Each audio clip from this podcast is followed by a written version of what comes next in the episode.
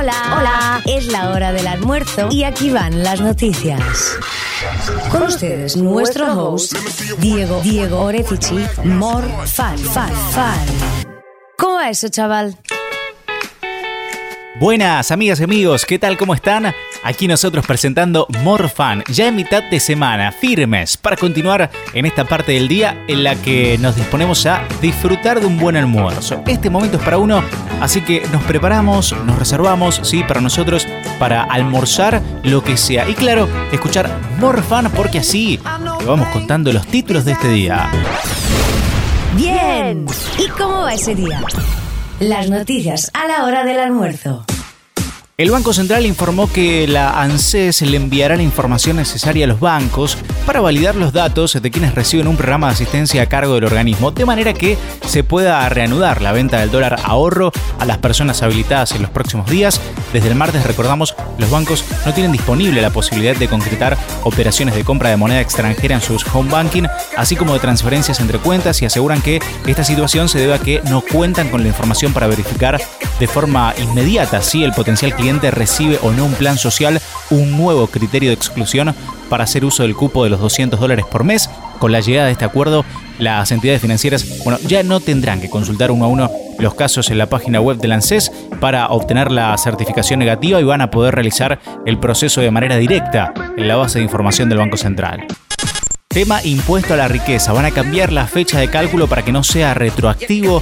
Finalmente no se tomará como base el patrimonio declarado al 31 de diciembre por peligro de ilegalidad y claro, evitar así una ola de juicios, ¿no? Ante las fuertes advertencias que hubo de parte de los principales tributaristas de Argentina, el oficialismo ha decidido introducir algunos cambios en el proyecto conocido como impuesto a la riqueza. Este texto, que tendría dictamen de comisión el viernes, dispondrá que la fecha que se tendrá en cuenta para el cálculo de patrimonio será la de la posible sanción de la ley y no el 31 de diciembre del 2019. Cuéntame más, cuéntame más. Dime cosillas que están sucediendo. Continúa la acción de Copa Libertadores hoy con dos partidos que cuentan con presencia argentina. Por un lado, Defensa y Justicia recibe a Olimpia, el halcón de Varela, que necesita sumar de a tres ante el conjunto paraguayo para seguir con sus aspiraciones en su último partido como local en la fase de grupos. Esto arranca a las 7 y cuarto de la tarde. Por el otro, Racing visita a Alianza Lima en Perú. La academia que viene de caer ante Nacional se mide con el primero del grupo F en el Coloso Victoriano. Busca poner un pie en los octavos de final. Partido importantísimo para Racing comienza a las 9 y media. Y además hay otros partidos que se juegan esta tarde-noche como Paranaense Colo Colo, lo decíamos, Defensa y Justicia Olimpia, Caracas, Libertad, Guaraní, Palmeiras, América de Cali, la U Católica, Internacional Gremio y también lo contábamos claro, Alianza Lima Racing.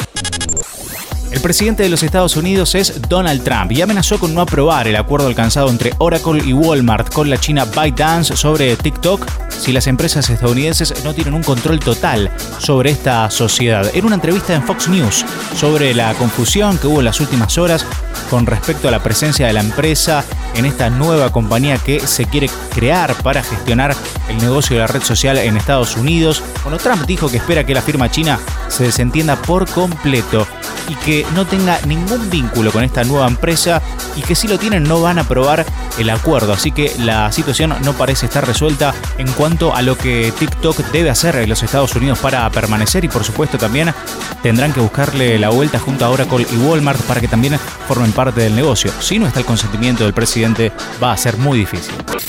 Lo que pasó, lo que va a pasar.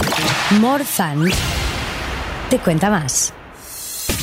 Y este 2020 se sabrá uno de los misterios que lleva rondando por Hollywood bastante tiempo. ¿Quién será el próximo James Bond? Hace tiempo, ¿no? Que Daniel Craig dejó muy en claro que no iba a seguir interpretando al espía más famoso del cine, que incluso dijo así, fue tajante, preferiría cortarse las venas a hacerlo. Bueno, la sangre nos llegó al río porque Craig aceptó hacer una más de la saga Sin Tiempo para Morir que llegará a algunas salas de cine a fin de año. Y ahora se plantó y dijo, sí, que no más, gracias y que ya está. Entonces la industria del cine está buscando a un sustituto y según la prensa británica podría haberlo encontrado en Tom Hardy. Estamos hablando del londinense que tiene 43 años.